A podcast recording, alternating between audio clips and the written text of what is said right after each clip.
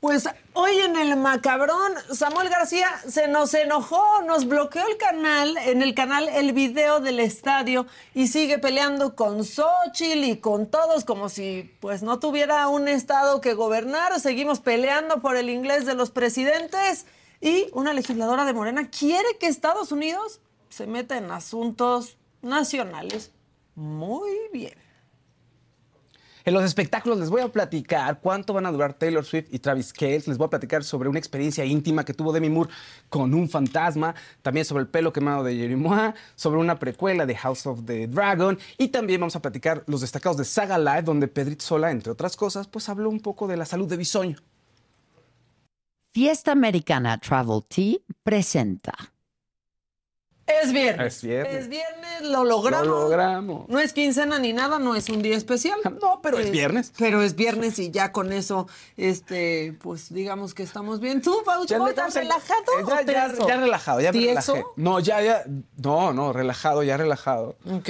Ya sabrosón, porque ya siento el viernes, mira. Así Ya se sintiendo. siente. A todos los que ya están conectados, este, bien puntualitos, qué bueno. Alexander, Liliana, Paola, Andrew Broa, eh, Pauli, Eli, todos ustedes, eh, pues bienvenidos. Esto es Me lo dijo Adela y aquí estamos todos en representación, todos, Fausto y Todos, yo, sí. en Bueno. representación de la señora de la casa, como siempre, este, puestos y dispuestos para chambear, ¿no? Sí, pues viernes. viernes y entretenerlos, fíjense, a ver con qué locura salimos y, ¿no? Y, y ustedes hablan de Si nosotros. hay muerte en vivo, si no, oigan, Sí. pero vamos a empezar con un tema, híjole, que en serio da mal viaje, que se va a poner dramático. Y es que el sistema Cutzamala es uno de los principales suministros de agua en la zona metropolitana del Valle de México y en estos momentos está pasando por su peor momento, la peor sequía desde que tenemos registro. Algunos expertos lo que dicen es que el agua del Cutzamala se va a acabar para el 26 de junio, o sea, seco considerado el día cero, así lo están considerando para el Valle, para el Valle de México. ¿Será ese día? Suena, es tan dramático como suena. Yo tengo ya, pues, vía Zoom a José Luis Luege Tamargo. Él es presidente de Ciudad Posible y exdirector de la Conagua. Este, y pues ya volvemos a platicar, José Luis, contigo, porque este tema sigue y es cada vez más preocupante. ¿Cómo estás? Hola Maca, qué gusto saludarte a ti y a todo el equipo. ¿eh? Muy buenos días y a tu auditorio. Buenos días, pues este, mira, yo aquí nos veo muy bañaditos y fresquecitos, pero para junio yo no sé si ya vamos a poder estar tan bañaditos y fresquecitos con este drama que vamos a enfrentar con el agua. Muy, muy grave, Maca. Realmente estamos en una situación de emergencia. Es una situación eh, consecuencia de la sequía en el 2023, que como bien tú estás refiriendo, es la sequía más grave en todos los registros del Servicio Meteorológico Nacional. Y esto provoca en el norte del país, eh, Maca, que muchas de las presas están por abajo del 50%. Está comprometida los ciclos agrícolas. Algunos ciclos no se van a poder concluir y otros no. El, ciclo primavera-verano probablemente no se podrá llevar a cabo y es una situación realmente muy grave.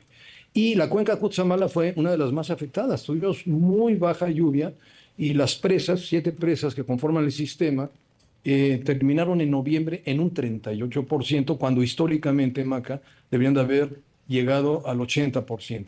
Eh, yo he estado insistiendo desde hace semanas en la necesidad de una declaratoria de desastre. ¿Por qué? Bueno, porque hay una ley general de, de protección civil que así lo, así lo señala. Está en riesgo la población, estamos a- frente a una verdadera emergencia. Efectivamente, Cutzamala por ahí de, dice en julio, y les digo en abril, vamos a tener pro- problemas muy serios. ¿Por qué abril y no julio? Déjame aclararlo para el, para el público. Por una razón, tú no puedes llevar a cero la presa de Valle de Bravo, que es la, que, la última presa que manda el agua a la planta potabilizadora para luego recibirla en la zona metropolitana.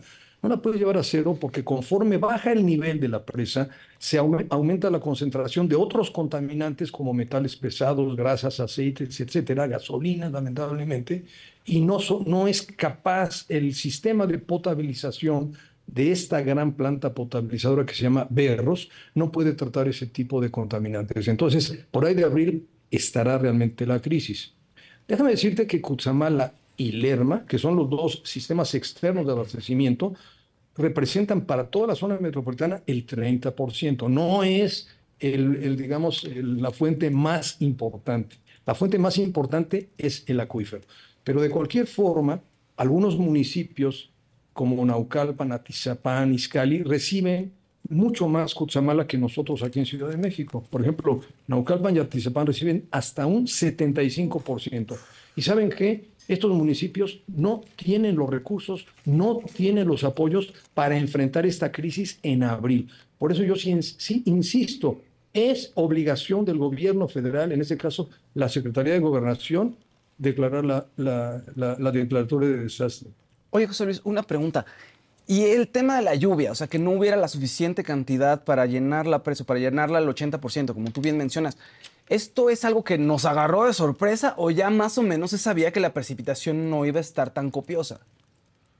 Sí, mira, eh, nosotros tenemos un periodo de lluvias que se concentra en cuatro meses y ahí es donde estuvo el problema. El año pasado ya el Servicio Meteorológico Nacional que emite un documento que se llama Monitor de Sequía, ya veníamos venir el problema, o sea, ya se sabía que estábamos en año seco y que íbamos a tener un problema de falta de llenado.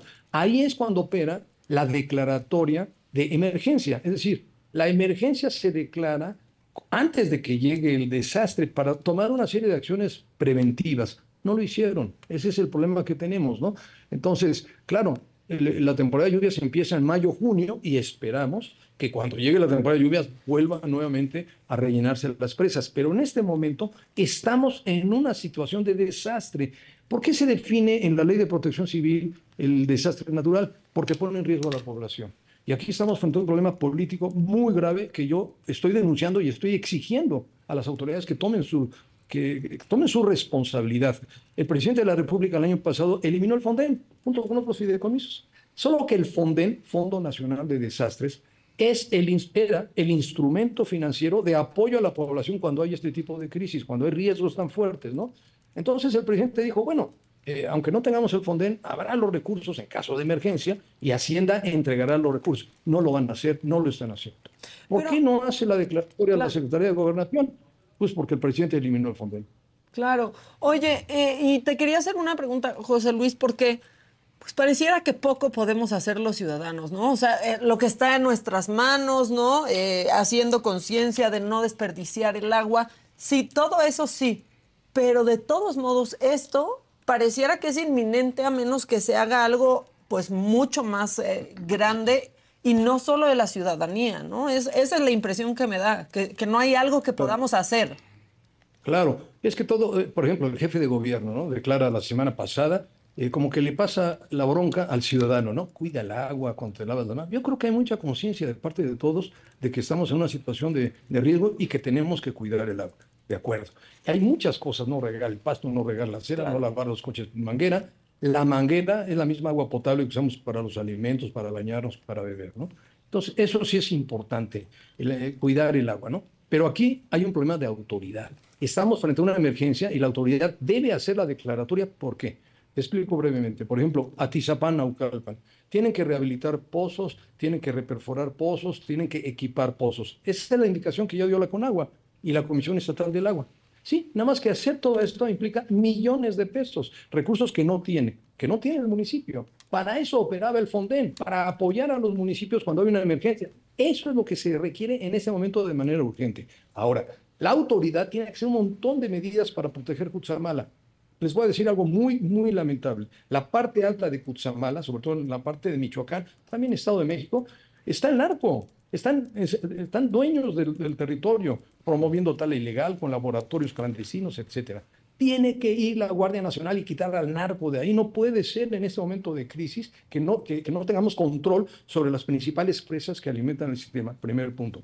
Segundo punto, hay un montón de tomas ilegales que en los últimos años han venido eh, incrementando. Hay gente que lo hace, pues, por ejemplo, para riego agrícola, para, hay unos, una zona de guayaberos importante que están tomando un agua que está comprometida para la zona metropolitana. Hay que arreglar eso, hay que ir, negociar, hablar con ellos y quitar todas las tomas clandestinas.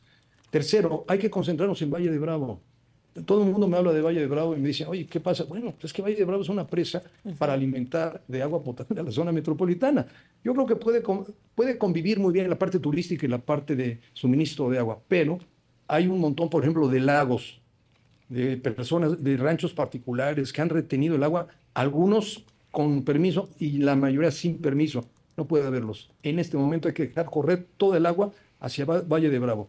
No podemos permitir descargas de aguas eh, ilegalmente, no podemos permitir descargas de restaurantes y de todo eso que hay alrededor del valle. Y es muy importante en este momento no utilizar lanchas de motor, porque contaminan. Conforme baja el nivel, se incrementa la concentración de contaminantes y no vamos a poder tratar el agua.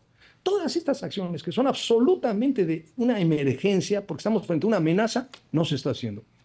Esto que, explicas de los contaminantes en el agua, este, para que la audiencia entienda, y quiero ver si yo lo estoy entendiendo así, es como cuando tu cisterna ya está muy abajo del agua y entonces empieza a salir con tierra. ¿Es, un poco ese ejemplo? Sí, tú imagínate que, disuelves un poquito de azúcar en un vaso de agua, ¿no? Y entonces, este, a la hora de toda la disolución, cuando se satura, eh, eh, la mayor concentración de azúcar te queda en el fondo, ¿de acuerdo? metales pesados, algunas grasas, algunos contaminantes que vienen, por ejemplo, voy a decir algo que es muy grave. Se detectó, al menos cuando yo estuve al frente de la Conagua, presencia de contaminantes que vienen de producción de droga. Es decir, que quiere, quiere decir que hay laboratorios clandestinos en la parte alta que están también afectando. Conforme baja el nivel de la presa, porque está ahorita en un 35%, la concentración de estos todos estos eh, elementos que se van, digamos, manteniendo más hacia el fondo, aumenta la concentración. Al enviar esto a la planta potabilizadora, la planta no tiene la capacidad para, para resolver ese problema. Es como ese último traguito de café que das que ya está dulce, ¿no? O sea, porque ahí se, se Lo que dejas al final del café y los que son aficionados al azúcar está demasiado dulce porque ya no se disolvió el azúcar. Nada más que aquí estamos hablando de, contaminantes que afectan a la salud pública. Entonces no podemos permitir que finalmente llega muy abajo el nivel de, eh, de Valle de Bravo y digan aquí, pues sigan mandando el agua, entonces el agua no va a venir con la calidad adecuada. Por eso yo digo, olvídense de julio, junio, no, el problema lo tenemos ya, ya lo tenemos encima, es el momento de actuar. Y yo te digo una cosa, lo que requieren los municipios, sobre todo Naucalpan, Atizapán, Izcali, el sistema de aguas de la ciudad, aunque no lo diga, porque todas las alcaldías del poniente de la ciudad vamos a tener el mismo problema, requerimos recursos económicos que no los tienen los municipios. Oye, José Luis, una pregunta. El tema de las fugas de agua en la ciudad, eso... Es impresionante, siguen habiendo y duran horas. Pero en comparación, exacto, y en comparación con otras ciudades, ¿estamos en el promedio o de plano es un tema de, oigan, hay que meterle muchísimo más lana para la infraestructura? ¿Qué está pasando ahí con eso? Es un verdadero problema, Fausto. En general, en, todo el país tenemos un problema. Los organismos operadores municipales también están en muy mala condición. Se considera en la Ciudad de México que perdemos el 40%, imagínense ustedes, 40% del agua bombeada desde Cutzamala, desde Lerma, de los pozos profundos, se pierde en una red pues obsoleta, con muchos problemas, este, vieja, que no, se ha, que no se la ha invertido en muchísimo tiempo. Eso, es, la, otra parte grave, ¿no? La falta de inversión en Ciudad de México, desde que somos eh, finalmente eh, todos los que luchamos por la, apertura democrática de la ciudad y por la elección de nuestras autoridades, ahora estamos frente a un problema. No se ha aplicado recurso a la infraestructura hidráulica, lo cual es gravísimo, ¿no? Entonces se pierde el 40% y lamentablemente se repite esto casi, casi en todo el país. Aunque también hay que reconocer que hay algunos organismos como Agua y Drenaje en Monterrey, el organismo de Aguascalientes, de Querétaro, de Chihuahua, de Baja California, que están operando más o menos bien, pero las pérdidas son muy fuertes. También hay pérdidas en casa. Esto que mencionaba Maca, hay que recordarlo. Tenemos que tener cuidado en casa, que no haya una gota de una llave o un sapito del excusado que esté tirando el agua. Son miles de litros al día que se pierden de agua potable. Eh, las fugas en, algunas tuberías, en los jardines, por ejemplo, hay que tener mucho cuidado. Se pierde el 40% y esto es, muy lamentable. Y este tema, eh, José Luis, del acaparamiento, ¿no? Eh, lo que está sucediendo, por ejemplo, con Mítica y toda la región de Joco alrededor, en donde pues la gente que vive ahí denuncia que están acaparando agua, que han tenido mucha menos agua desde que está en, en funcionamiento. Sí se tiene que hacer algo para detener esto. Totalmente. Es que todos estos desarrollos, el famoso Big Grant en las administraciones pasadas, el tema que tú mencionas, se hacen sin una planeación adecuada. Lógicamente, donde tú tenías predios privados o tenías en ese caso de ese predio, pues era, una, era un banco importante con un consumo de agua seguramente mucho más bajo que lo que van a tener ahorita, implicaría todo un, planificación de la red hidráulica. Tendrías que hacer un sector especial para dar servicio a esas nuevas este, edificaciones. Eso no se hace. Pero aquí el problema ahorita, en este momento estamos en una emergencia. Eh, por ejemplo, la decisión que han tomado es reperforar pozos, algo en lo que yo no estaría de acuerdo. ¿Por qué?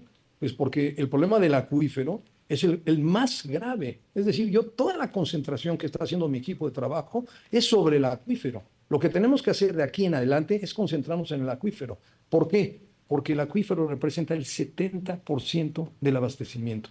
¿Y saben qué pasa con el acuífero? Como decías tú, la cisterna está hasta abajo. Claro. Así este era el acuífero. Estamos aquí ahorita. O sea, nos vamos a acabar el acuífero. Bueno, entonces, en la emergencia sí hay que hacer la reparación de pozos y si es necesario reperforar pozos, no hay de otra.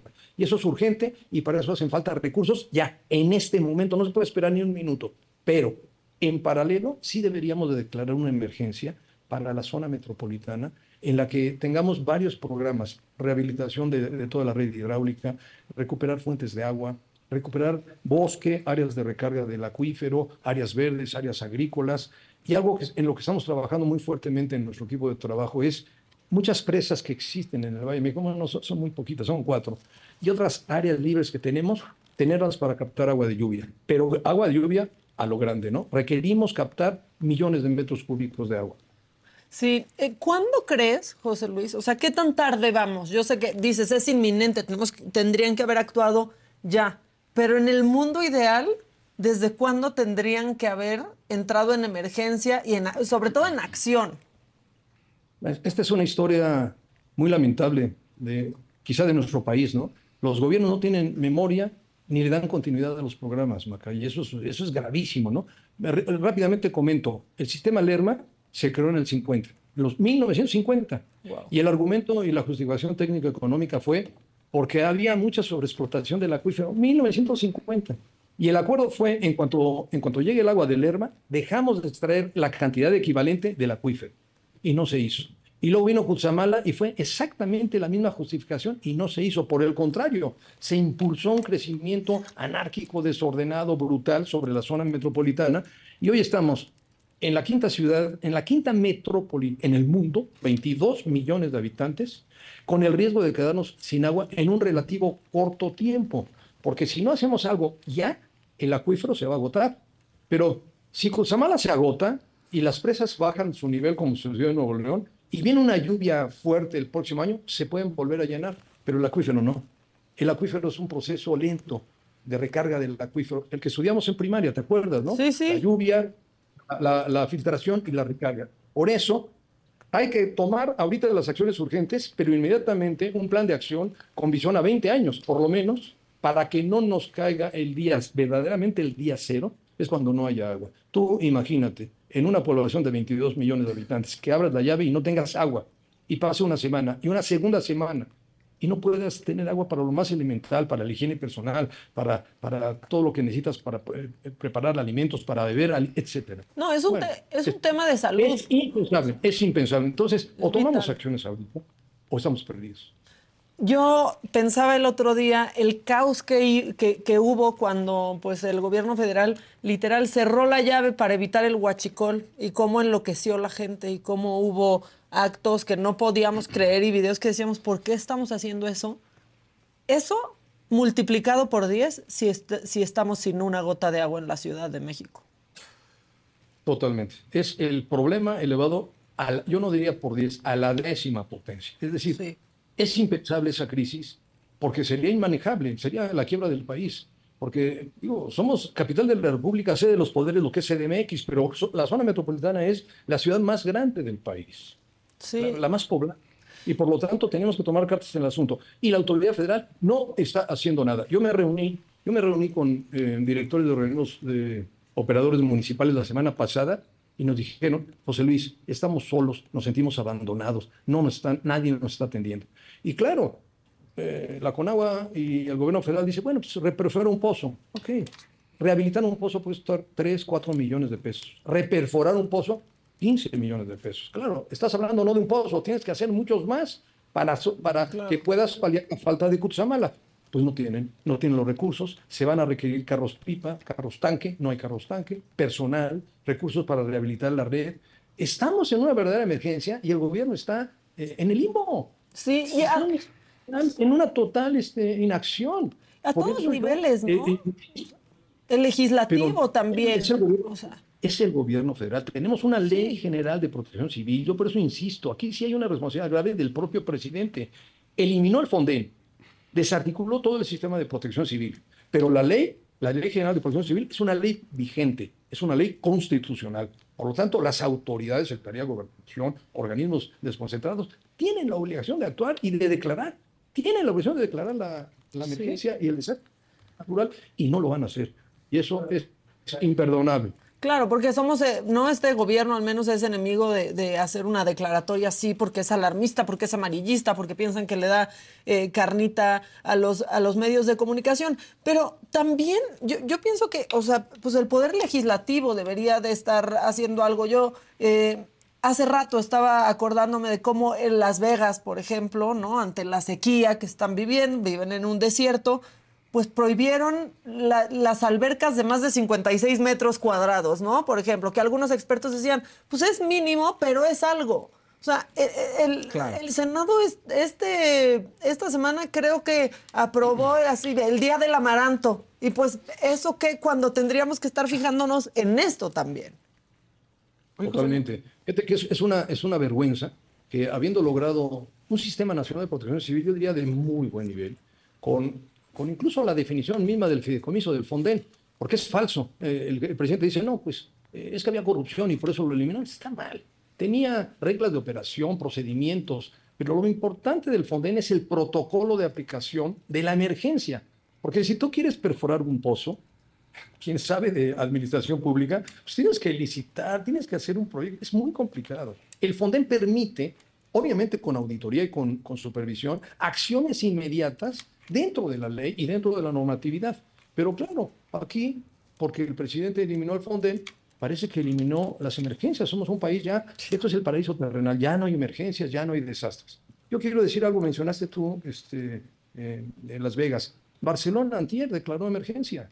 Barcelona, son 6 millones de habitantes en toda la, todo el área por sequía, por problemas de sequía. Nosotros que tenemos un sistema que funcionaba, un sistema que es necesario, lo eliminan. Entonces, sí, los legisladores no he visto una acción legislativa fuerte, sólida. Esto no es electoral, esto no es político, esto es de vida o muerte. Sí. O toma decisiones el gobierno o van a tener que asumir las consecuencias. Por supuesto que electoralmente va a ser demoledor, porque no saben lo que es a lo que nos vamos a enfrentar. Pero eso es lo raro, ¿no? José Luis, yo, yo lo que te quería preguntar es esto. Si es demoledor electoralmente, ¿por qué no hicieron algo antes? O sea, ¿por qué llevan tantos años aquí no Fausto, nada? una total incompetencia, porque están en el limbo, porque están en otras cosas. Entonces, cuando tú estás en el gobierno federal, tienes que asumir la responsabilidad. Quien, tiene, quien es el director de Conagua, quien es la, el- la secretaria de Gobernación, independientemente, tiene que asumir su responsabilidad. Es incluso penal. Si tú no aplicas una ley constitucional, que es tu responsabilidad, eres sujeto penal. Te pueden demandar porque es tu obligación. Ahora, ¿qué pasa si esto deviene en conflictos sociales, en pérdida de vidas, en, pa- en pandemias, en enfermedades muy graves por mala calidad del agua, etcétera? ¿Qué va a pasar? ¿Quién es el responsable? Sí. Entonces, que asuma su responsabilidad. López Obrador dijo, "Yo elimino el Fonten porque es, pero no tengo problema. Si hay, si hay una emergencia, yo haré que se- la Hacienda dé los recursos. ¿Dónde están? ¿Dónde está la acción del gobierno? ¿Dónde está López Obrador en este momento? Sí, porque aparte es esto que se sale de, o sea, se sale de todo nuestro control, Ten- tengas el dinero que tengas, trata de encontrar una pipa cuando hay una crisis de sequía en la Ciudad de México y simplemente no la encuentras, se encarece, ¿no? O sea, da espacio pues a que se aproveche eh, mucha, pero mucha gente. Y sí, lo que mencionas, o sea, creo que este va a ser un tema que casi, casi podría definir a mucha gente, ayudar a mucha gente a definir su voto. Perdón. Pues sí, mira, por ejemplo, Otis, que, yo lo, lo advertimos también. Cuando gira el ciclón rumbo a Acapulco, en ese momento, aunque, aunque sean 10 horas o 12 horas, declaratoria de emergencia. De emergencia. O sea, se, se declara la emergencia para prevenir. Destruye Acapulco, declaratoria de desastre. No declararon un desastre natural. O sea, declararon una emergencia y la emergencia le declararon por unos cuantos días. Bueno, ¿qué, qué- qué ocurrencias? ¿Qué tontería, no? No, la declaratoria de desastre ayuda a toda la recuperación. de todos los sistemas, pero también al reordenamiento, o sea, lo que se destruyó, la declaratoria de desastre te permite reconstruir mejor. Estamos mal.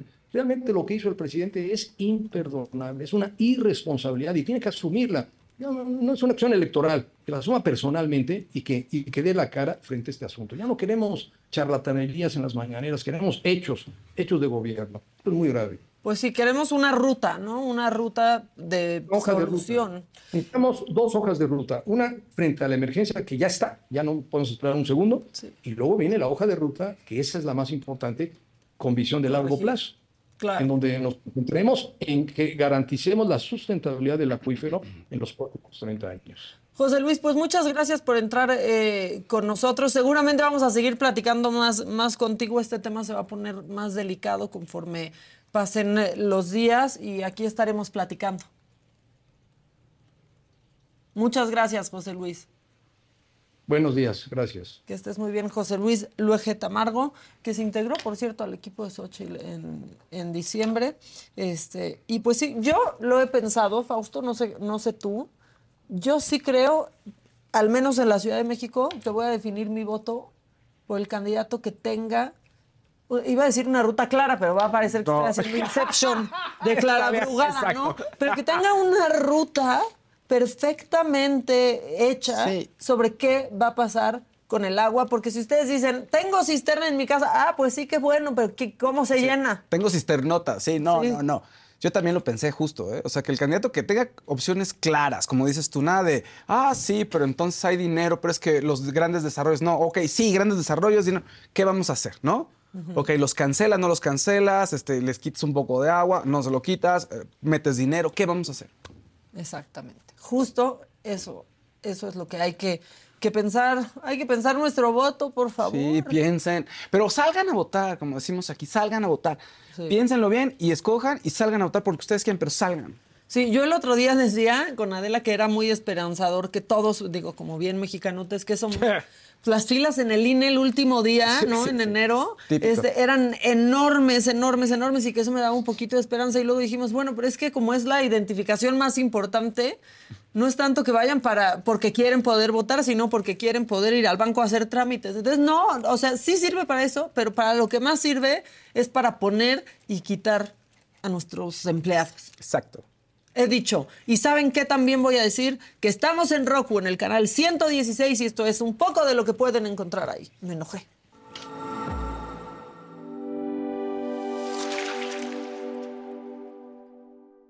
Ahora la televisión de streaming por el canal 116 de Roku, ya puedes disfrutar de la barra de entretenimiento que la saga tiene para ti. Inicia la semana con los temas de interés actual, entrevistas, debates, moda, deportes, espectáculos y lo más viral, bajo la mirada crítica, analítica y divertida de la mejor periodista del momento, Adela Micha, en Me lo dijo Adela. Conoce las predicciones zodiacales, los temas esotéricos, la lectura de cartas de personalidades, videos paranormales y quién se va al caldero de los famosos en las fauces del Fausto con Fausto Ponce y Paco Segovia. Diviértete con las entrevistas a personalidades del espectáculo y la política, exclusivas, musicales, anécdotas, risas y mucha diversión en Saga Live con Adela Micha. Entérate de los chismes de tus artistas favoritos, los temas polémicos y escandalosos de la farándula, conciertos, obras de teatro y la moda, con los comentarios directos, más picosos y sin restricciones, de Pablo Chagra, Débora La Grande, Fabs, Sam Sarasúa y Jenny García en Se Te Estuvo D&D. Conoce los temas más virales, los videos más polémicos en redes sociales y las tendencias del momento bajo la opinión más irónica y punzante de Maca Carriedo en El Macabrón Recargado. Descubre los secretos, las intrigas, anécdotas e historias y lo que nunca antes habías escuchado decir de políticos, artistas, deportistas y personalidades en una plática íntima y sin rodeos con la mejor entrevistadora del país, Adela Micha, en Solo con Adela. Disfruta de nuestra programación. No te pierdas de los mejores programas de la barra estelar que la saga tiene para ti a través del streaming de Roku en el canal 116.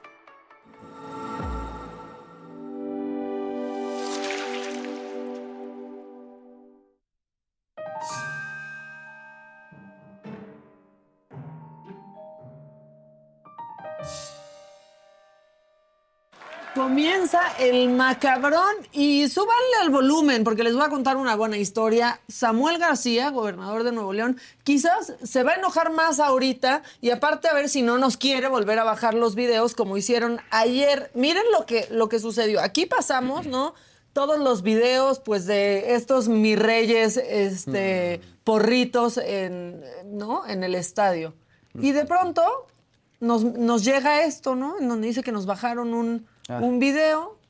Empezamos a ver y decimos, ¿y quién lo bajó? SG a Samuel García. Samuel García dice que nos, nos lo bajó este, por derechos. Si fue él, fue su equipo, si no fue, que nos lo aclare. ¿Y por qué nos bajan ese video justamente? Que aparte ellos subieron. Por cierto, ayer tuvo el descaro Álvarez Maínez en entrevista en, el, en, en- en W Radio. Iba a decir el hueso, pero ya no se llama el hueso, ahora es así las cosas. Este, bueno, ahí dijo que no sabe cómo se filtró el video, porque él lo subió solo unos segunditos a Instagram y que después ya se había filtrado con periodistas afines a Manlio Fabio Beltrán. Primero, adoptando el discursito de Morena contra los periodistas. Y segundo, explíquenle cómo funciona Instagram. Con un segundo que subas algo, te lo graban y lo suben. ¿Por qué quiere mentir? Bueno, esa es la nueva política. Y entonces, ¿qué pasó ayer con el gobernador eh, Samuel García? Antes de que nos baje el video por derechos, vean esto porque, eh, pues prácticamente en una conferencia de prensa le declaró media hora a Xochil Gálvez una vez más. Pero Nuevo León, bien, gracias. Ahí también tienen problemas ¿eh? de agua, por cierto. De Xochitl, ¿dónde está Xochitl? Guadatalco, ¿cómo dice? ¿Viste el video en Guadatac? Guadatac. Y luego sale, significa pon el ejemplo. Pon el ejemplo. Mira quién pusiste Nuevo León, Xochitl. No vas a tener ni un apoyo porque pusiste una rata para coordinarte la campaña de Nuevo León. Una rata que ha desviado dinero a 15 países. No lo dice Samuel, ni la UIF de Nuevo León, lo dice la autoridad federal. Equipo de Samuel García, no se enojen porque me están diciendo que nos bajaron el programa eh, completo. Samuel García que desde que le salió, medio le salió barba, se siente muy empoderado. Bueno, ¿qué contestó Cienfuegos a las acusaciones del gobernador de un estado bastante problemado que se concentra en esto? Eso contestó. Y en temas importantes, hoy otra vez Samuel García vuelve a hablar de Paco Cienfuegos. Nada más le dedicó 28 minutos en una rueda de prensa. Imagínate, un gobernador de un estado que está inmerso en crisis que nunca antes habíamos tenido. En lugar de dedicarse a resolver todos los homicidios que se cometen todos los días en Nuevo León, el desabasto de agua, la movilidad, la gente que pasa horas en el transporte público, la contaminación. Ah, no, 28 minutos en una rueda de prensa para hablar de Paco Cienfuegos. En resumen, Samuel, si una sola transferencia de esas empresas a los países que dices que se hicieron se comprueba que son mías, te las regalo. Se las regalo al DIF Capullos para todos los niños, no únicamente para los consentidos, y también para que se construyan más centros lactarios en todos los municipios. Eres un corrupto, eres un mentiroso y aparte borracho, tú y el candidato a la presidencia que no es Samuel, porque también nos pusiste en la burla de todo el país. Yo no soy la persona que ha promovido amparos, ¿eh? le recuerdo a todo Nuevo León que Samuel García promovió un amparo contra la orden de aprehensión para él, para su esposa, para su cuñada, para sus papás, para sus suegros, para su gabinete entero. El mío no anda en burro, imagínate, yo cero amparo, trabajando de la mano de la gente, poniéndome en los zapatos de la gente y no poniendo de moda unos tenis. Pues ahí está, ahí está claro el, el tirito. Me dicen aquí, Maca, también tú eres un mi rey. Pues mira, quizás sí sea un mi rey, pero ¿sabes qué? No le cuesto al erario, le cuesto en todo caso a Adela, pero no a ustedes, ¿no? Bueno, podemos poner otra vez a Samuel García cuando empieza a burlarse de Xochitl con el what the tac, tac, tac, tac, así, para que vean la gracia que tiene. Xochitl, ¿dónde está Xochitl? Guadatalco, ¿cómo dice? ¿Viste el video en Guadatac? Guadatac. Y luego sale, Y la otra pobre mujer dice, ¿qué le contesto a este? Está haciendo el ridículo. Bueno, ese es el nivel del gobernador de, Nuevo León. no nos bloquees este video, por favor, ¿no? Bueno, pero aparte quiero tocar este tema, mi Faust, porque Xochitl no es la, la, que peor habla inglés, siempre es un tema, cada que hay elecciones es tema de qué también hablan inglés los presidentes o los presidenciables, ¿no? Este, pero también hay que recordar que los recientes, pues tampoco han sido muy diestros en eso de hablar otros idiomas, ¿no? Ayer eh, hubo una respuesta de Twitter a lo que dijimos en la mañana. No este, les puedo decir exactamente qué dijeron porque como no hablo inglés, este, la respuesta la este, pusieron en inglés y no pues ahí está. No, o sea, como no hablo inglés, pues no puedo este, ver. Bueno, ahora, él, este personaje, en 2008, cuando aún era gobernador del Estado de México, estoy hablando de Enrique Peña Nieto, se subió al podio en una reunión de la World Future Society y así habló en inglés. But as, but as a result of such, there is also, there is also a, fragmented, a fragmented society at both socioeconomic and regional levels between the North and the South. The worlds. We must be able to build and boost a policy of comprehensive development on the territory. Ok, Mr. Pancho, pero ¿qué nos importa? ¿Para qué tienen que hablar inglés los presidentes si tienen traductores y no tienen que pedir su coffee and donuts ellos? Exacto. Nunca? Quien de plano sí dice, yo ni hablo inglés, es el presidente López Obrador, como ya vimos en el video. ¿O qué tal cuando habla del New York Times? Los internacionales sí. El New York Times, el país, pues imagina. O sea, le dice Trump a Trump. Trump. Ya, aceptémoslo. ¿Por qué tenemos que hacer un discurso, este, no un, una discusión de esto cada sexenio? Y pues, ¿qué dijo Xochitl? Órale, vamos a hacer un, un debate en inglés y les aplicó un fatality. Está sugiriendo que sería bueno un debate de los candidatos y candidatas se haga en inglés. Pues como el candidato es el presidente, pues me encantaría tener un debate con él en inglés. Y con la corcholata, pues quizá podríamos debatir entre ingenieras de la caída de la línea 12 del metro. Oh. Ya, es que todos los caminos van a llevar a la línea 12 del metro. Y ya que andamos en temas de Estados Unidos, pues ayer se reunieron eh, en el Senado con el embajador de Estados Unidos en México, con Ken Salazar. Y la senadora, Lucía Trasviña, le pidió apoyo al embajador para que Estados Unidos ayude a contener a la ultraderecha. Entonces sí les pedimos también, apóyennos porque no queremos la ultraderecha que venga y nos enfrente con difamaciones y calumnias. Y no queremos que grupos de Estados Unidos sean los financieros de la ultraderecha, que fueron los protectores del crimen organizado. Es lo que no queremos. Queremos salvar a nuestras naciones, somos vecinos y lo que nos impacta a nosotros les impacta a, usted, a ustedes directamente. El tráfico de armas también.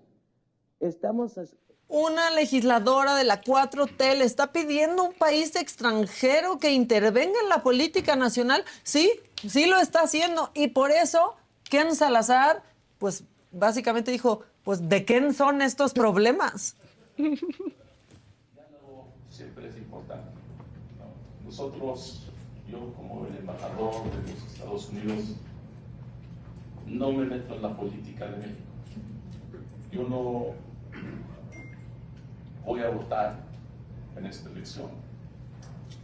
Pero importantísimo que tengamos el diálogo y la fuerte relación como lo que hemos y bueno, del Senado me los llevo hasta Durango y les quiero presentar al regidor Manuel de la Peña del PAN, que estaba pidiéndole a otro regidor de Morena, a Jorge Silverio, pues que si iba a proponer cosas, propusiera algo que no se estuviera haciendo ya.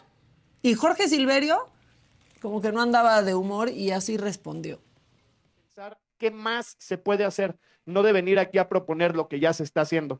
Si no, bueno, la próxima semana me gustaría proponer que pase la basura por las calles de Durango o que llegue el agua potable a las colonias y fraccionamientos, o tal vez me gustaría proponer que el municipio por primera vez en la historia de Durango pueda comenzar a tener apoyos a, los, a las personas con discapacidad, cosas que ya se están haciendo. Vengamos aquí a proponer, seamos serios, hagamos propuestas novedosas, cosas que no se hacen, no lo que ya se ha venido haciendo. ¿Es cuánto, señor presidente? Gracias, regidor. Se le concede uso de la palabra al regidor Jorge Silverio Álvarez. Por mí te puedes ir a chingar a toda tu madre, güey. La verdad. Le voy a pedir, señor regidor, si no le voy a pedir que le suspendan el uso del micrófono. Que me lo retiren si gusta. Sí, pues porque es que tiene que es- conducirse es- con respeto. Así es. Órale, ya así nos llevamos. ¿Qué O es eso? ¿Mi Navidad familiar? ¿Qué es eso? ¿Nuestra comida de los domingos? Quiero, por favor, que pongan atención al intérprete del lenguaje de señas cuando pues mandaron a saludar a su madre al otro regidor. Por mí te puedes ir a chingar a toda tu madre, güey. La verdad. Le voy a pedir, señor regidor, si no le voy a pedir que le suspendan el uso del micrófono. Que me lo retiren si gusta. Sí, pues porque es que es- tiene que Eso para quién va, para los que andan tumbando los programas. Oigan, él, el más comprometido con su trabajo, Pues con sí. que nadie se pierda ni una sola palabra.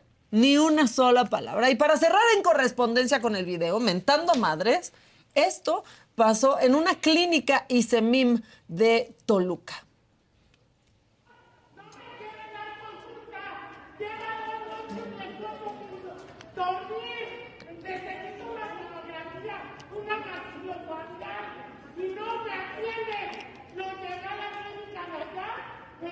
disco sin grabar. Es una burocracia que tengo que volver a esperar. ¿Cuántas noches mi enfermo a estar sin medicina? ¿Cuántas noches va a estar sin dormir? Quiero al director, quiero que me resuelvan, quiero que lo atiendan. Sé que hay mucha gente grave. Aquí se me han muerto dos familiares de cáncer. No voy a esperar que se muera el porque ahorita no hay personal, porque ahorita no hay medicina. Yo las compro. Atiéndanme. ¿Dónde está el director?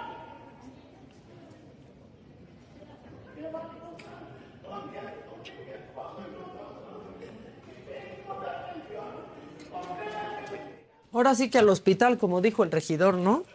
Le reclama al director del centro, al doctor Antonio Jaimes Núñez, porque su familiar pues no tiene medicamentos para el tratamiento contra el cáncer. No se sabe si tuvo resolución su caso, pero bueno, ahí hacia el final del video se ve cómo trabajadores de la clínica se le, se le acercan. Y así el país entero, así que saben que lo voy a hacer otra vez, lo hago otra vez. Ya está, ya acabé. Vas, Fausto, ponnos de buenas porque yo ya, sinceramente, no veo mis impuestos trabajando.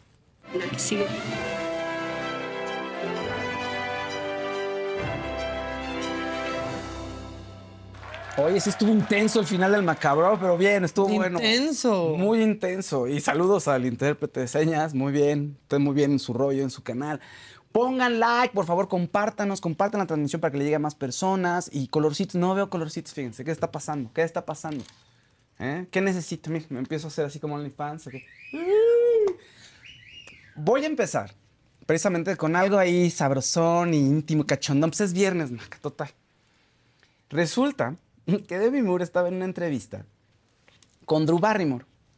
Y entonces empieza a hablar de su experiencia en Ghost. ¿Recuerdan esta película de 1990 con Patrick Swayze y ella, donde tenían un romance y pues, se muere? Patrick Swayze es el novio de Demi Moore en la película, se muere, pero regresa como fantasma. Hay unas escenas ahí sabrosonas.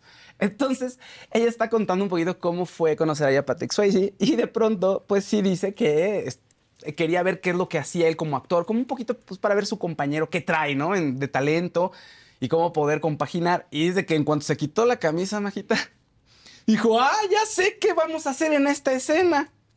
Ponte detrás de mí, ¿eh? No le pierdes de mi Moore. Pues no. sí, o sea, tú confía, tú No, confía. ¿Qué hacemos? Patrick Swayze se quita la camisa y Demi Moore ahí de, pues, ¿sabes qué? Ya sé, se me acaba de ocurrir algo buenísimo. Te pones detrás mío y ahí como con el torno le vamos dando a las ollitas de barro. Es una de las escenas más famosas de la cultura pop, es una gran película, es muy divertida. Y la actriz estuvo contando esto en el podcast de Drew Barrymore, eh, perdón, en el Late Show de, Drew- de Drew Barrymore. Es de mis, de mis programas favoritos. Buen ¿eh? programa, ¿no? Sí. Es un, un muy, muy buen programa. Y bueno, dice que conserva las ollitas de barro. Fíjate cómo la marcó Patrick Swayze ahí, que guardó las ollitas de barro que hizo la película. Dice que están horribles, pero ahí las tiene y ese es su recuerdo de Patrick Swayze, fíjense, de- del amor que un fantasma ahí le, pues, le ayudó a crear, le dio creatividad y la inspiró. Y todo esto que dijo Demi Moore, Ay, gracias, ese sonido está muy bonito. Gracias, gracias. Todo esto que, que dice Demi Moore fue en el contexto de otra serie de televisión que está haciendo. Demi Moore está haciendo una serie de televisión, bueno, ya la hizo y ya está disponible. Es Feud, Capote versus Swan. Ahorita les explico de qué va. Y están muchos actores involucrados. De hecho, el elenco estuvo ahí con Drew Barrymore. eh, están involucrados este, Diane Lane, Chloe Sevigny, Tom Hollander, Demi sea, tiene un, Naomi Watts, tiene un gran, gran, gran elenco esa serie. Esa serie de televisión es como la segunda temporada de un feud que hizo Ryan Murphy. No sé si lo recuerdan hace años. Tú seguramente lo viste, Maquita. Es un feud entre dos actrices, dos grandes actrices de Hollywood. Qué impresionante se ve ahí. de Es Tom Moore. Hollander, dices- No, de Ah, Moore que en la- sí, Sí, ve que cambió. Moore. No, no, no, antes. Es Sí. que antes estaba la imagen de Demi. Ve. es Demi Moore, claro. Se parece mucho a Courtney Cox, ¿no? Ellas dos se parecen mucho. sí, tienes razón. Tienes razón un poquito. Bueno, Feud es una serie antológica. Es decir, va, cambiando según, según el tema. O una antología es que uno hace una serie, trata de una cosa y la segunda temporada de esa serie no necesariamente está relacionada, ¿no? Entonces, bueno, pues una, Ryan Murphy, el creador de American Horror Story y otros muchos, crea esta serie, esta primera temporada, donde es el pleito entre John Crawford y Bette Davis, grandes actrices de Hollywood que tuvieron un problemón y no se hablaban, y entonces esta serie te lo cuenta. Bueno, la segunda temporada entonces se llama Cap- Capote versus Swan, que es acerca del escritor Truman Capote, uno de los grandes escritores del mundo y de la cultura norteamericana, bueno, estadounidense, y resulta que cuenta la historia de cómo Capote echa a perder su amistad con sus amigas de la alta sociedad de Nueva York.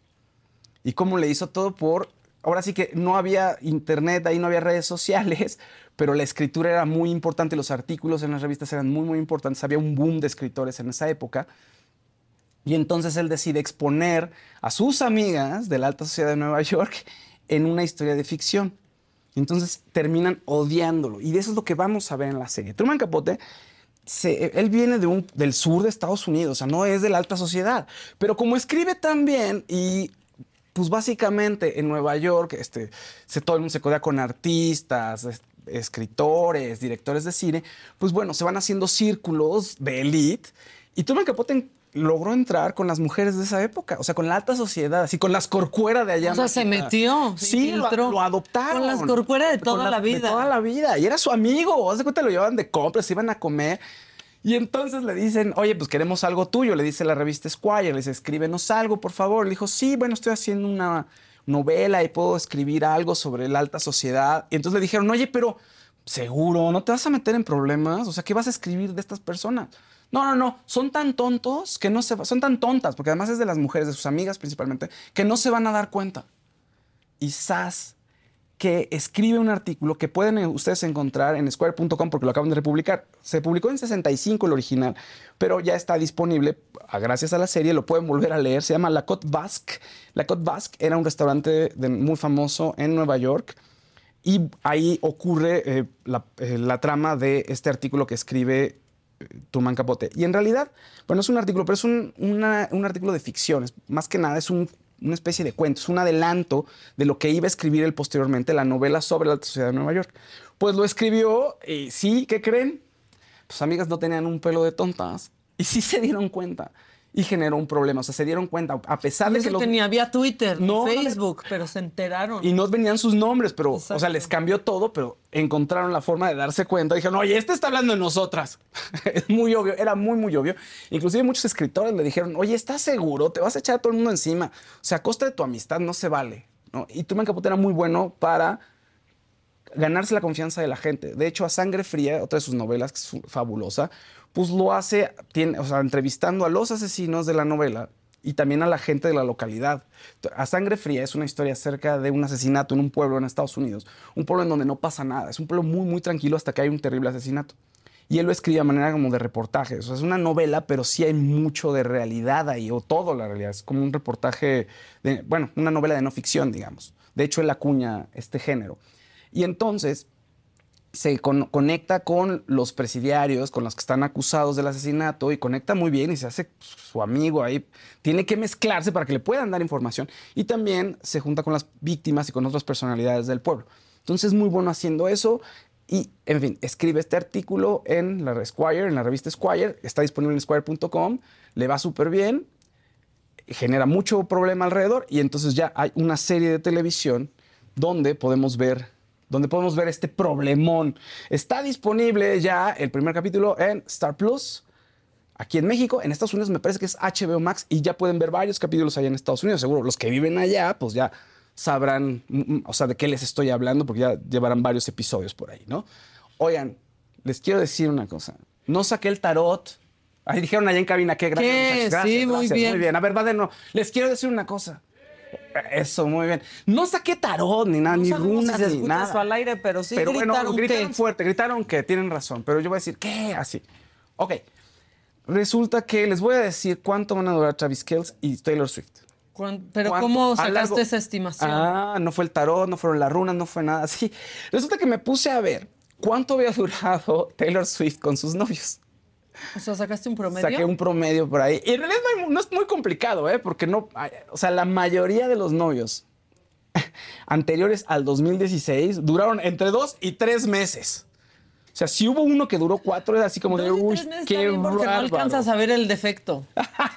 Eso, exacto. A enemistarte. Exactamente, pero bueno, tal cual. O sea, fíjense, desde 2008 con Joe Jonas, pues julio, agosto, septiembre, octubre, hay cuatro. Luego Taylor Lautner, agosto, septiembre, octubre, noviembre, otros cuatro. John Mayer, noviembre, diciembre, enero, bueno, perdón, em, diciembre, enero y febrero, tres mesecitos, y así se va. Tiene relaciones muy cortas, de tal manera que en 2014, no sé si ustedes recordarán que saca la canción Shake It Off, y ahí dice...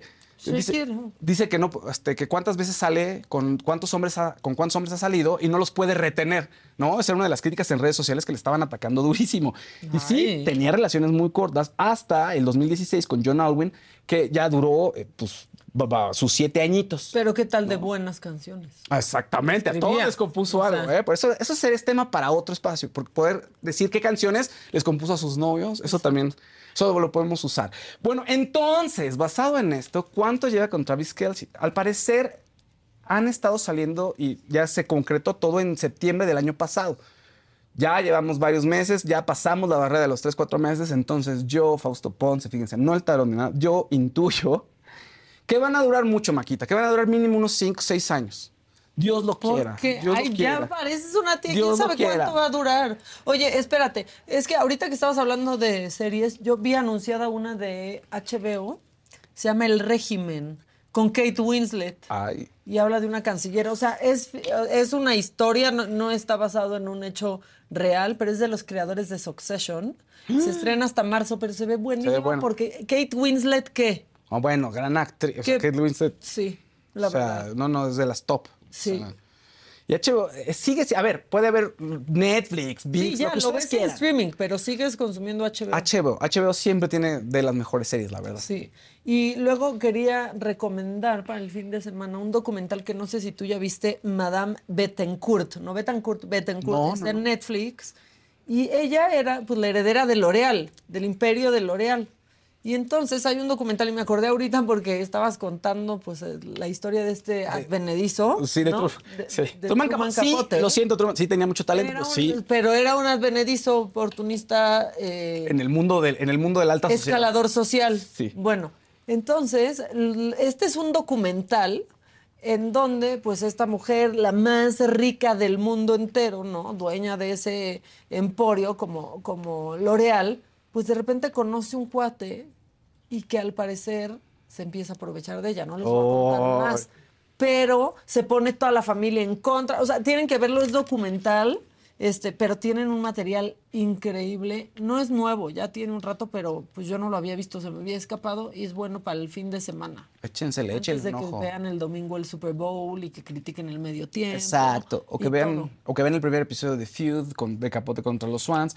Está, Ryan Murphy es un gran, gran creador de series. Lo pueden constatar con eh, American Horror Story, por ejemplo, o también la misma Feud, el- ese capítulo, bueno, esa temporada anterior. Y tiene por ahí otro que se llama Hollywood, otra serie que está buena y reinventa un poquito la historia de Hollywood. En fin, eh, Ryan Murphy es la onda. Y para la gente que también le gusta la fantasía, las series de HBO, los dragones y las espadas y la intriga política y también el sexo, pues fíjense que va a haber otra precuela de Game of Thrones y resulta que nos van a contar la historia de cómo Aegon el Conquistador llegó a la tierra de Westeros con sus dos dragonzotes para, para dominar todo el territorio y no llegó solo, fíjense, llegó con sus dos reinas, tenía dos reinas, Maca, Eso, ese de Game of Thrones hay una depravación todo el tiempo. Sí, Tra- siempre, ¿no? Sí, traía dos reinas, pero ¿sabes cuál es el twist de sus dos reinas? ¿Qué? Son sus hermanas. ¡Ah! Ya, ¿Qué? ¿De dónde son? Ah, exactamente. Entonces, bueno, los Targaryen son muy, son, muy sucios, fíjense, y muy picarescos. Y bueno, entonces eh, ya se está preparando esta serie sobre cómo conquistan los Targaryen toda todo el territorio de Westeros. No tenemos fecha todavía, pero por mientras pueden revivir Game of Thrones. No sé ustedes, pero a mí me han estado saliendo en todas las redes sociales clips de Game of Thrones, entonces debe de ser también por esto, por eh, la siguiente temporada de House of the Dragon también, que es otra de las series. Esperemos que ya haya un nuevo libro de, eh, de Game of Thrones, que ya por fin salga este libro. Pero bueno, ya tenemos otro material que les ha quedado bastante bien, es como su universo. Todos los eh, demás eh, sistemas de streaming tienen sus universos, pero Game of Thrones es quizá el universo de HBO, si podemos llamarlo de esta manera. No se trata igual con el mismo marketing, pero bueno, ya estamos hablando de una tercera serie, entonces vale muchísimo la pena. ¿Le quieren saber sobre el cabello de, de Jerimois? ¿Sobre el qué? El cabello de ¿Qué le Jerimois pasó al pelo de se lo Jerimois? quemaron y está muy, muy triste. Pero ¿qué creen antes? También- Noticias de nivel, en, me lo dijo Adela. Exactamente, pero, pero, pero quiero que antes, antes de llegar a este punto, quiero que veamos a Pedrito. Estuvo Pedrito con Lisette y con la jefa. Y yo le- sea- quiero decirle a Pedrito que le tengo un amor muy sincero y lo amo mucho. Lo- A Pedrito lo amamos. Lo amo. Estuve platicando de varias cosas, de, de la edad, de las parejas, pero también pues, Pedrito habló sobre la salud de Bisoño. Muy bonito estuvo el episodio. Véanlo, por favor, revívanlo y vamos con unos destacaditos. Aprovecho para preguntarte cómo está de salud. Bendito sea Dios, está mucho mejor. Por poco se nos muere el año pasado, pero ya ahorita ya recuperó. Todavía no recupera todo el peso, de, porque Se le ve quedó muy muy delgado, flaquito. sí. Pero tiene obsesión de, de la gordura. La maldita obesidad, dice. Entonces él se sube. O sea, además se cuida muchísimo. O sea, él que ha tenido épocas un poco gor- gordito. Sí, lo hemos visto. Pero de repente le entró la manía de ser flaco, ¿cómo? Y entonces se puso una dieta, no sé qué. Pero esto que le pasó fue por otra razón. Lo que sí es que se bajó 14 kilos y se quedó. Pues, aparte, yo creo que debe tener un poco flacidez Sí, en, claro, la, en, el, en el organismo. tanto. Por tanto, sí, ya pues, no tiene grasa. Entonces, este. Ay, imagínate lo encuerado. ¡Ay, no, no, no, no! no, no, no, No, no me gusta esa imagen. que todo le cuelgue ahí. No, Pedrito, no. Pero hay gente muy susceptible. Sí, hay eso gente también que es sí le pega mucho el hecho de que le digas, por ejemplo, yo me acuerdo que a mí desde muy mujeres que niño. no les gusta decir Sí. No, y a mí me dijeron jamás preguntes la edad de, nadie. De nada. Porque, porque no, ¿cómo te? O también, yo tengo amigos que cuando yo digo mi edad, pero ¿para qué dices la edad que tienes? Oye, porque estoy orgulloso Claro, de tener esta edad. Claro, claro. No, tantos que nunca llegaron. Ahora, envejecer no está padre. No, no está padre. La te digo que verdad. te duele la cadera, ¿no? Te duele, te duele. Te empieza a doler la cadera. No, no, sí, sí. El último viaje que, que hice de, de caminar, pues me llevé mi bastoncito porque, porque pues, para subir las escaleras me recargo en el bastón. ¿Verdad que la palabra envejecer es muy fea? A ver, tiene una connotación, hay que, hay que decirlo, tiene una connotación muy negativa. Cuando se habla de- del envejecimiento, se habla de la enfermedad, de la dependencia, de los cuidados, del hospital. Y la realidad es que cuando uno ve los estudios poblacionales, la mayor parte de las personas mayores viven en sus casas con buenos niveles y estados de salud que les permite vivir independiente, por supuesto con algún dolor, con alguna medicación, pero están viviendo bien, con bienestar, con una buena calidad de vida. Por eso ahora, más que hablar de envejecimiento, estamos hablando de longevidad. Bueno, ¿y qué te tolera a ti tu pareja? Eso no nos has contado. Pues bueno, mira, me tolera de repente, soy, ¿cómo te diré? Él siempre, pues, pues es que nada me tiene que tolerar. Más tiene que agradecer todos los días. Tiene que ¿Qué me agradecer. tolera? Que yo siempre quiero ver la televisión, los mismos programas. Entonces, de repente, cuando él no tiene ganas de ver, pues mejor se va a otra televisión. Tenemos siete en la canal. Hay dos. Hay dos. Hay dos. No me había dado cuenta que estaba. to- Ah, yo esto. Y de repente ahorita empezó a platicar y le empezó a salir uno y dije, ¿el exorcista? Revivan estos momentos de la saga, por favor. Está genial. Están buenísimos. Oye, me lo encontré justo hace una semana, ¿no? Entonces lo fui a saludar y estaba todo el equipo de Ventaneando. Así descubrí. Yo iba a saludar a uno y me encontré a tres, este, que me caen muy bien, muy bien todos. Pero entonces Pedrito me estaba ahí echando un piropo y me dice, y ese tatuaje ya hace cara, ¿no? Y le dice, y le dice Pati, ¿pero por qué la ves así? Y yo, sí, Pedrito, me estás viendo con asco. Y dice, no, ¿con asco? No, los tatuajes no. Con desagrado. Entonces, estábamos hablando de los tatuajes. Este, pero ahí estaban pasándosela muy bien. A mí me cae muy bien. Todo ventaneando. Todo el equipo me, me cae muy bien. La verdad, mu- mucho, muy bien. Y Yari también. Y ahí toda la, la banda. ¿Por qué me toman Este, a mí nada más? Saludos. ¿Qué me toman a mí? Sí, porque ¿Qué tú les dijiste buitres. ¿Qué? ¿Yo? ¿Acaso? De hecho, ¿Fui hiciste yo? enojar mucho a Yari. Y Yari me odió en ese momento. Creo que ya se le olvidó. Dice, ya, ni, ni te topo. Pero saludos, sí, Yari, te quiero mucho. La verdad, aunque La- tú ya ¿sí la no- quieres mucho? Me regaló una plantita hace tiempo y había Ah. mucho, mucho cariño y todo hasta ese fatídico momento. ¿Y dejaste morir la plantita? Cuando hice mi comentario, mágicamente murió Se la mu- se marchitó. Se marchitó. Y se marchó, tal cual, así. un Y yo abrazo la- a todos ellos. Sí, abrazo a todos. Y a Pedrito también. Sí. Sobre y a. Daniel, y a Patti, a Mónica Castaña, a toda esa Toda la banda, fíjense. Abrazo grupal, así. Exacto, abrazo grupal, abrazo grupal. Abrazo grupal. Oigan, Bueno. Bueno, ya, por fin, eh, para cerrar, último tema, pues resulta, Jeremy ha estado subiendo sus videos con pelo cortito, muy triste porque dijo que se le había quemado el cabello. La verdad, todos aquí queremos nuestro cabello, ¿a poco no? Algunos más, otros menos. Aunque los hombres seamos más descuidados, pues también queremos nuestro cabello. La verdad, y las mujeres que están todo el tiempo con, a ver, ¿qué me pongo y qué me arreglo y qué me quito? Pues que le pase algo así a tu pelo, que se queme, pues debe ser algo terrible. No me lo puedo imaginar, pero yo además lo he estado externando. Resulta que fue a hacerse un tratamiento inspirado tal cual. En Carol Jets quería ponerse un rojo aquí más, este, con unos este, re- reflejos ahí rubios y, en fin, quería ponerse más intenso el pelo, su pelazo, y estaba en Colombia, entonces fue una estética en Colombia.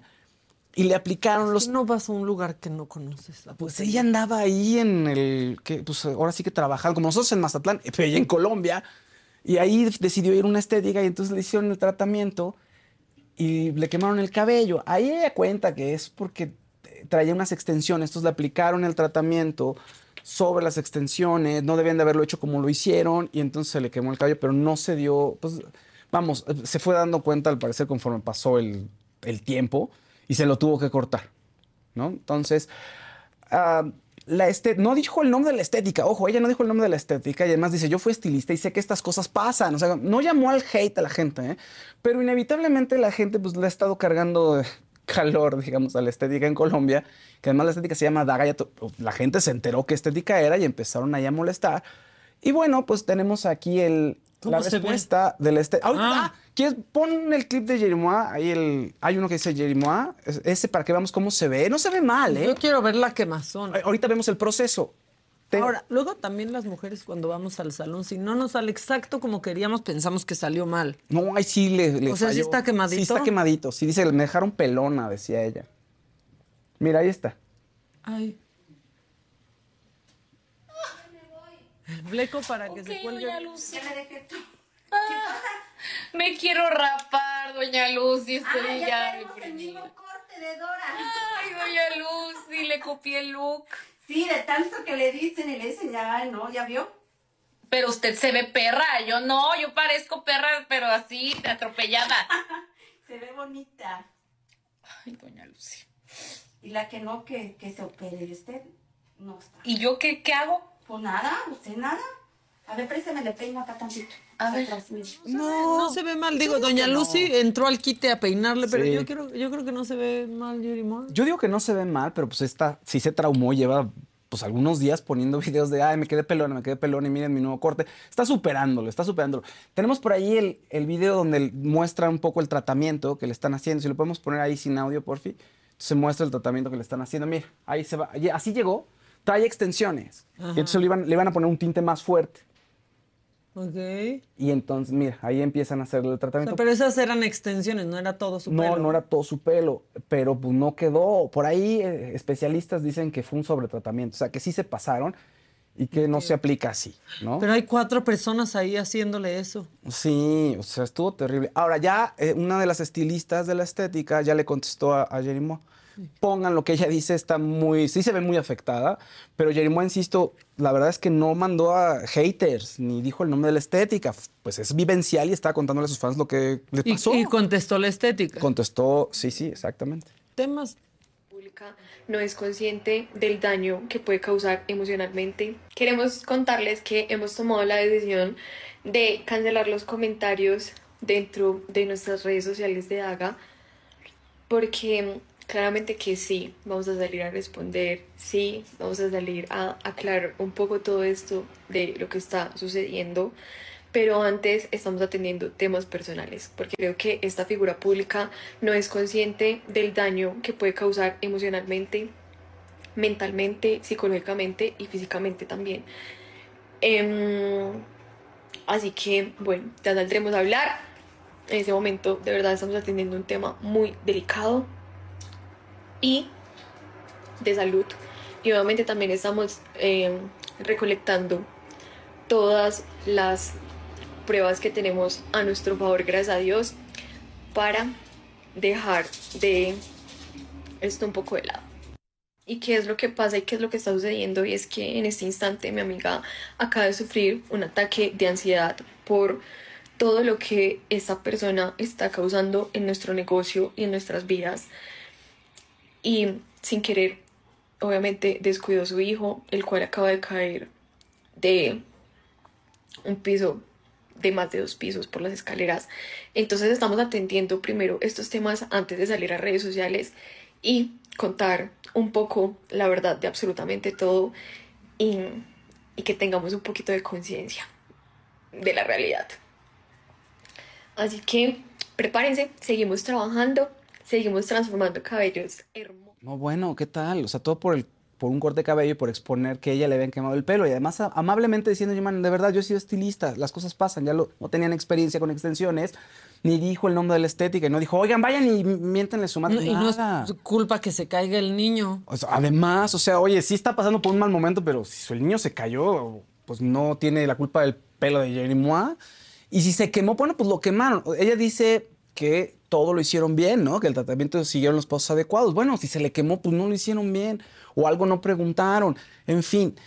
Pero así las cosas, Jerimois, insisto, no quería tirarles hate ni nada, pero así están las cosas, dice alguien por aquí. Saldremos más sabios después de esto. Pues sí, fíjense, de tratamientos para pelo. No, pero, pero ¿por qué dijo lo del niño?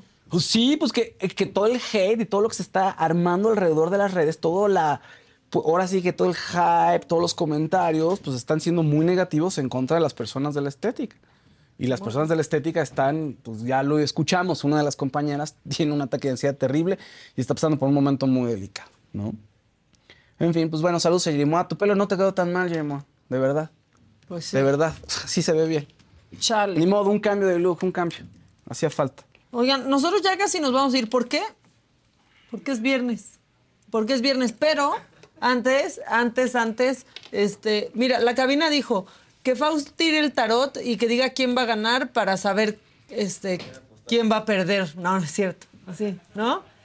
Es que dijeron, eso dijeron en la cabina, que el que digas que gana es el que es el pierde. que- sí, sí, voy a ponerme- me voy a meter en problemas con ustedes, fíjense. Ni modo, pero todo sea por ustedes, por la cabina, por el público. Oye, ¿qué A pasó? ver. Me están chiflando. Si hubiera intérprete de señas, hubieran visto lo que, es- lo que me dijeron. Sí, visto solamente. Pues sí estuvo. Sí, así estuvo. A ver, entonces, ¿qué? Es que mira, también la están revolviendo. ¿Quién- Sí, quiénes? ¿quiénes? No, son los Kansas City Chiefs. Buffalo ok, contra contra los 49ers. A ver, vamos a de ver. San Francisco. Me voy a conectar con Taylor Swift y Travis Kelsey. Que yo siento que, que en, lo- en Las Vegas ni topan al Super Bowl. O sea, como siempre está pasando algo, están de, ah, sí va a haber un partido. No sé, eso es, es un buen tema, ¿no? No sé, ¿Qué tal es? No sé. La derrama sea, económica, ¿cómo les caerá? No, bueno, eso, eso bien, pero aparte sales de ahí, puedes ver el concierto de quien quieras. O sea, está, están los Bookies, van a empezar su residencia. Ah, claro. Está claro. Adele. Rod Stewart, no importa cuándo vean este Eh, programa. va a estar ahí. A ver, voy a empezar. Estoy empezando a tirar, perdón, Maquita. A ver, vamos a... Tírale. Sí, las voy a empezar a, a levantar aquí. A ver, tú me dices, Toñito, si se ven bien. Mira, pues estuve, me conecté, fíjense, con Travis Kelsey. Y dije, ¿qué pasa? Ah, ya salió Kelce? Taylor. Ya salió Taylor, sí, mucho amor, está, uy, no le está pelando. Travis Kelsey, deja- cálmate, tómate tu La, tiempo. que la anda dejando en visto, salió en el tarot. Sí, exacto, mira, los dos por sus lados y el amor en medio, cada quien su rollo. A ver, no, no retes a las estadísticas. Las estadísticas en tus relaciones, Taylor, dicen que si ya duras más de los cuatro meses, ya puedes durar muchos años. Esa es la apuesta de mía para ustedes, fíjense. Pero el tarot dice que no, que él está muy buena onda, quiere ganarse el Super Bowl, pero no sé si le va a alcanzar, la verdad. Y entonces, ah, no, no se ve bien, los jefes de Kansas City no se ven bien, fíjense. No se ve bien ese resultado para ustedes. Ahora les voy a a tirar ganar los 49ers. a los 49ers. A ver, a todo el equipo. Voy a conectar con todo el equipo. A ver. Ándale.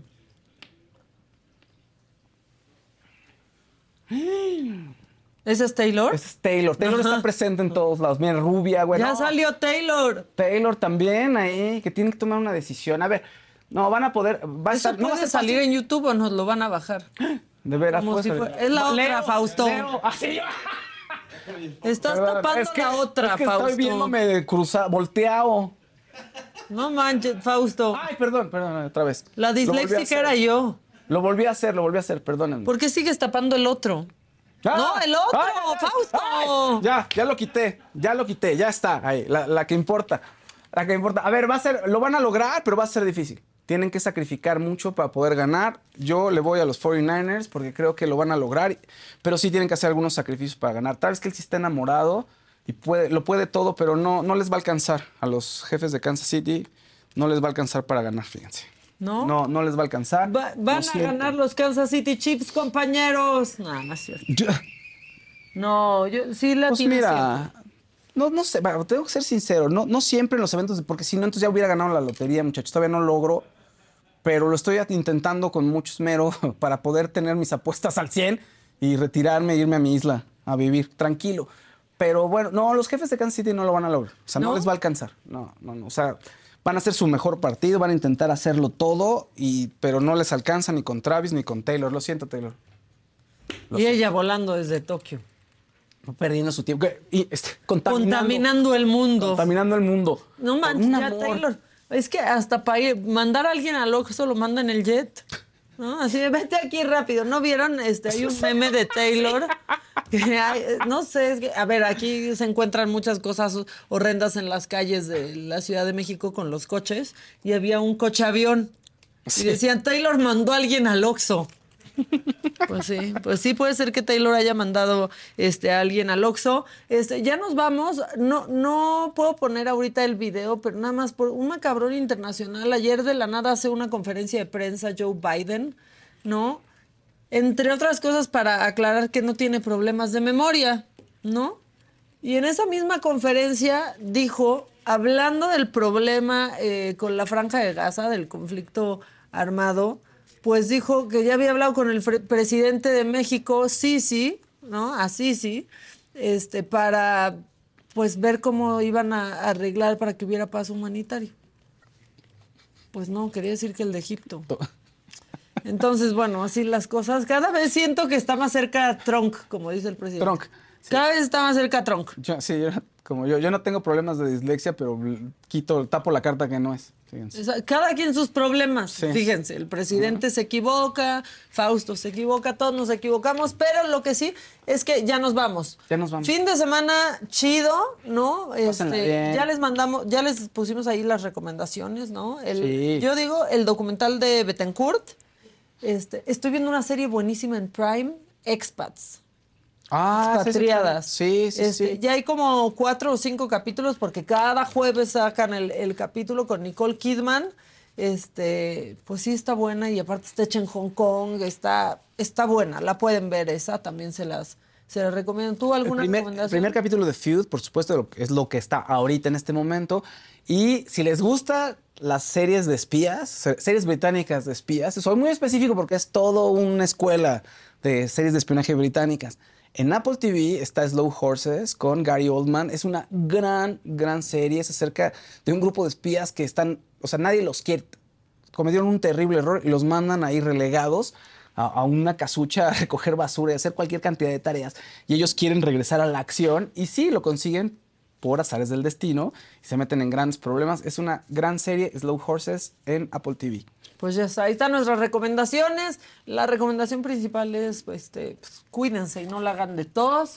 Vean el, este, el Super Bowl. ¿Por dónde lo van a ver? Yo, este, ayer se hizo tendencia, ya nos vamos, pero ayer se hizo tendencia Pepe Segarra, ¿no? Este, ¿por qué? Porque estaban en la transmisión Enrique Burak, Toño de Valdés y Pepe Segarra y él sacó un vasito de souvenir de la última vez que se enfrentaron los Kansas City Chiefs y los 49ers. Pero es tan a gusto el ataque de risa que les dio a Toño de Valdés y a Enrique Burak y a Pepe Segarra y cómo se llevan ellos, que a mí se me antojó ver la transmisión con ellos. O sea, eso sí siento que son los amos, los jefes y son a los que quieres ver en una transmisión del Super Bowl. O sea, Azteca también lo pasa. Sí, ¿no? sí, sí. Pero esos tres Son la onda, una ¿no? gozada, ¿no? La Son una verdad. gozadera. Entonces, bueno, nos cuentan el lunes por dónde lo vieron. O sea, por qué canal, no nos den tantos detalles. Y este, si les gustó o no, o por qué odiaron el medio tiempo del Super Bowl con Usher. Aunque a mí no me emociona tanto, siento que nos va a sorprender. Sí, va a estar bueno. Pues ya está. Taylor Swift dirá, voten por Biden al final. No, eso no va a pasar, eso solo se lo creen los republicanos. Adiós, adiós Fausto. Adiós, Oye, Paquita. un gusto. Gusto, ¿eh? Un Qué placer, cuídate mucho. Mucho gusto. Te sudó la mano. Perdón, disculpa. ¿Estás nervioso? ¿Qué? También, no, eso. Adiós. No, y se pone borroso el Fausto. Sí. No, Se no. escucha borroso, ya está. No me quiero ir, señor Stark. Fin de semana, vel- velo. No me quiero ir, Así señor de Stark. borroso llegó el Fausto. Fausto, Fiesta Americana Travel Tea presentó. Pitaya.